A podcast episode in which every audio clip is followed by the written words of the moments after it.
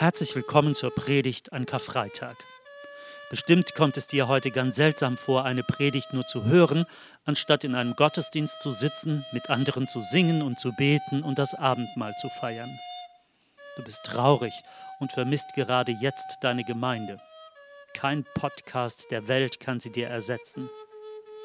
Aber du kannst trotzdem einen Gottesdienst feiern, zu Hause, einen, wie du ihn noch nie an einem Karfreitag gefeiert hast. Vielleicht drückst du jetzt einfach mal auf die Pausentaste und singst das Lied, das dir als erstes in den Sinn kommt. Welches Lied war es bei dir? Bei mir war es, für mich gingst du nach Golgatha. Und jetzt wünsche ich dir viel Gewinn beim Hören der Predigt von Dominik. Herr Jesus, Heute Morgen war ich schon am Kühlschrank und habe mich bedient. Er war voll und ich bin richtig gut satt geworden. Nun sitze ich hier und wünsche mir, dass du mir dienst. Ich weiß, dass du voll guter Dinge für mich bist. Deshalb bitte ich dich, mache du jetzt auch meine Seele satt. Amen. Was tun wir, wenn Gott nicht tut, was wir gerne hätten. Ich erlebe es häufig, dass ich Gott Vorschläge unterbreite, auf die er offensichtlich nicht immer direkt eingeht. Oft schon habe ich Gott vorgeschlagen, dass es mir sehr viel besser gehen würde, wenn ich mehr Geld, mehr Urlaub, mehr Freizeit, besseres Wetter, bessere Familie, besseres Auto und so weiter hätte. Aber ich habe auch edle und selbstlose Vorschläge. Zum Beispiel wünsche ich mir, dass Gemeinden wachsen, dass Menschen Gott kennenlernen und tiefer in der Beziehung zu ihm wachsen können. Dass Menschen frei von Sünde und Süchten werden und in Freiheit leben können. Dass die Bundesregierung und EU Gesetze verabschieden, die das Leben, wie Gott es sich vorgestellt hat, schützen und bewahren und es nicht zerstören sollen. Am meisten wünsche ich mir, dass diese Welt zu einem besseren Ort wird. Am Tag vor seiner Kreuzigung hat Jesus sich auch gewünscht, dass diese Folter an ihm vorbeigehen sollte. Im Garten Gethsemane hat er Blut geschwitzt und Gott angefleht, dass er ihn aus dieser Situation retten sollte. Aber für Jesus gab es keine Abkürzung. Ein Schulterklopfen mit den Worten Kopf hoch, in drei Tagen ist es vorbei, hilft hier nicht. Ein Engel kommt und tröstet Jesus, aber sein Vater lehnt alle Bitten ab. Jesus muss ans Kreuz. Und was tut Jesus? Wenn er wollte, könnte er entkommen. Mit den Engeln könnte er die Weltherrschaft an sich reißen. Aber was macht Jesus?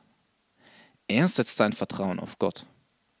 Er setzt darauf, dass Gott ihn aus der Gefangenschaft befreit.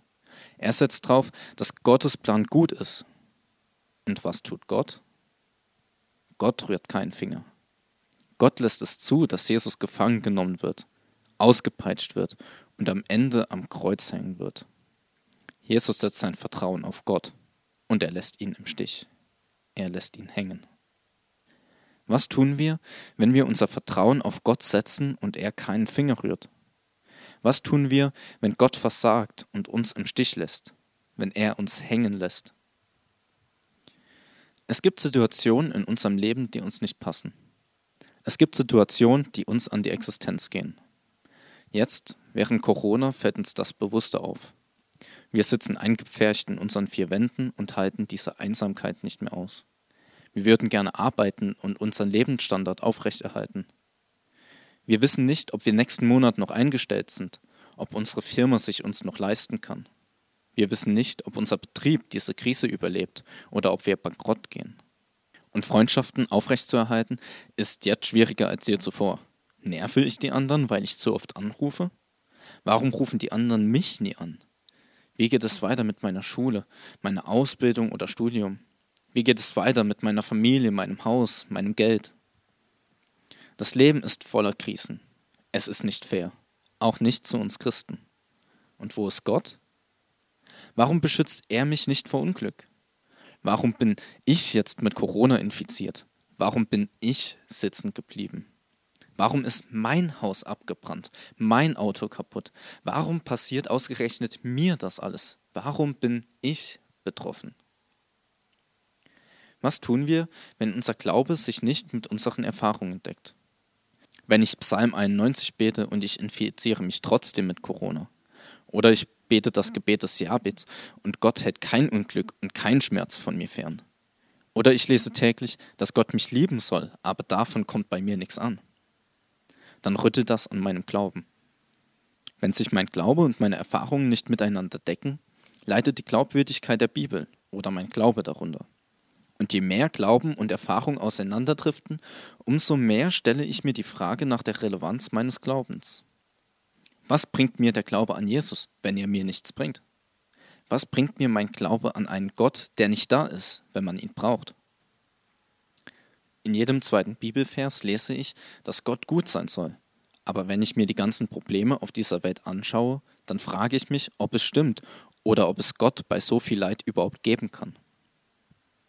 Der springende Punkt ist aber, dass Gott uns nicht verspricht, uns vor Krisen zu bewahren. Zwar gibt er uns Regeln, mit denen unser Leben besser gelingen kann, zum Beispiel die zehn Gebote, aber er gibt uns keine Garantie, vor Problemen bewahrt zu bleiben. Gott liebt uns nämlich mehr, als dass er uns keine Krise zutrauen würde. Eine Krise ist nämlich immer eine Chance. Das chinesische Schriftzeichen für Krise besteht aus zwei Teilen.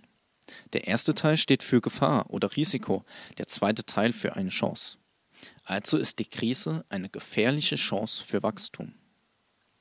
Oft wissen wir das, aber zu oft können wir nichts damit anfangen, besonders dann nicht, wenn uns der Verlust zu teuer für den potenziellen Gewinn erscheint, wenn wir überhaupt welchen sehen können. Aber trotzdem verändern uns Krisen. In Psalm 23 singt David über Gott. Der Herr ist mein Hirte. Er weidet mich auf grünen Auen. Er erquickt meine Seele. Er führt mich auf rechter Straße. Aber wenn David dann durchs Todestal geht, verändert das seine Beziehung zu Gott. Dann spricht er nicht länger über ihn, er spricht zu ihm. Ich fürchte kein Unglück, denn du bist bei mir. Dein Stecken und Stab trösten mich. Du bereitest vor mir einen Tisch. Du salbst mein Haupt mit Öl. Und dann erst erkennt er rückblickend den Wert seiner Krise. Gutes und Barmherzigkeit werden mir folgen mein Leben lang, und ich werde bleiben im Hause des Herrn immer da. Jesus verspricht uns, dass er immer bei uns bleiben wird und uns nie verlässt. Und Paulus schärft uns das Ganze ein, wenn er sagt, dass das bedeutet, dass Jesus uns selbst dann treu bleibt, wenn wir ihm untreu sind. Meine letzte schwere Krise hatte ich genau vor einem Jahr, als ich mit meiner Freundin Motorrad gefahren bin. Ich bin gefahren und Maler saß bei mir hinten drauf. Ich habe eine sehr unübersichtliche Kurve nicht bekommen und bin mit dem Vorderrad gegen einen Pfosten geknallt. In einem Moment hatte ich alles verloren, was mir am wichtigsten war. Der Augenblick, in dem Maler über mich drüber geflogen war, habe ich sie verloren. Ich habe meine Gesundheit verloren und mein Motorrad war hinüber und ich war mir nicht sicher, ob ich irgendetwas davon jemals wieder sehen würde. Erst jetzt ist mir der Wert von Maler und meiner Gesundheit richtig bewusst geworden. Aber für ein paar Stunden hatte ich das alles für immer verloren. Aber dieser Schock war nötig, um meine Beziehung zum Maler, zu mir selbst und auch zu Gott wieder auf Vordermann zu bringen. Gott hat uns zwar nicht vor dem Unfall bewahrt, aber er hat uns in dem Unfall bewahrt. Von allen Szenarien hat uns das am wenigsten Schlimme erwischt. Nicht alle Krisen gehen so klimpflich aus wie mein Motorradunfall. Und nicht alle Krisen haben ein Happy End. Und trotzdem bergen alle Krisen dasselbe Potenzial. Jesus erzählt einmal ein Gleichnis von einem Samenkorn, das zuerst sterben muss, damit aus dem Korn die Pflanze wachsen kann, die darin angelegt ist. Und genau so müssen wir zerbrechen, damit das ans Licht kommen kann, was in uns angelegt ist. Und je mehr uns die Krise an die Existenz geht, umso schwerer wird es, das zu glauben. Das Einzige, an dem wir uns in jeder Krise festhalten können, ist das Versprechen, das Gott uns gibt. Er lässt uns nie allein und verlässt uns nicht. Gott hat noch niemals jemanden im Stich gelassen.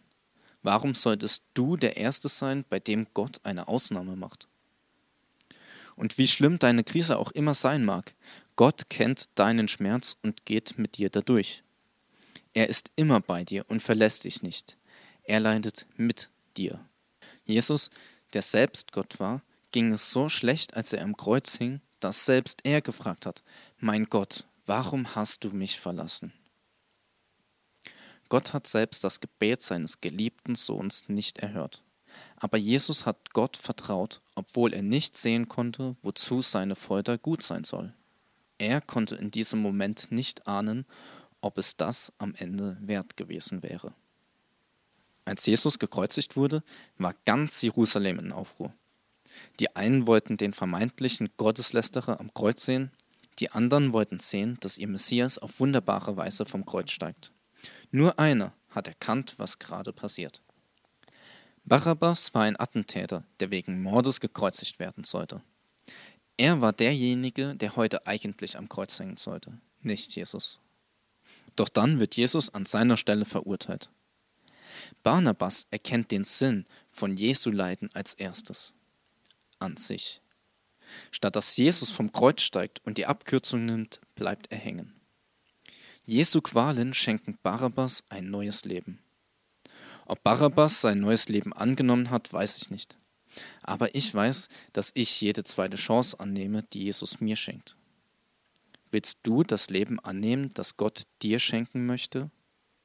Auch wenn das heißt, durch Krisen gehen zu müssen, die dir an die Existenz gehen? Auf die Botschaft von Karfreitag würden wir in einem Gottesdienst an dieser Stelle mit dem Feiern des Abendmahls antworten.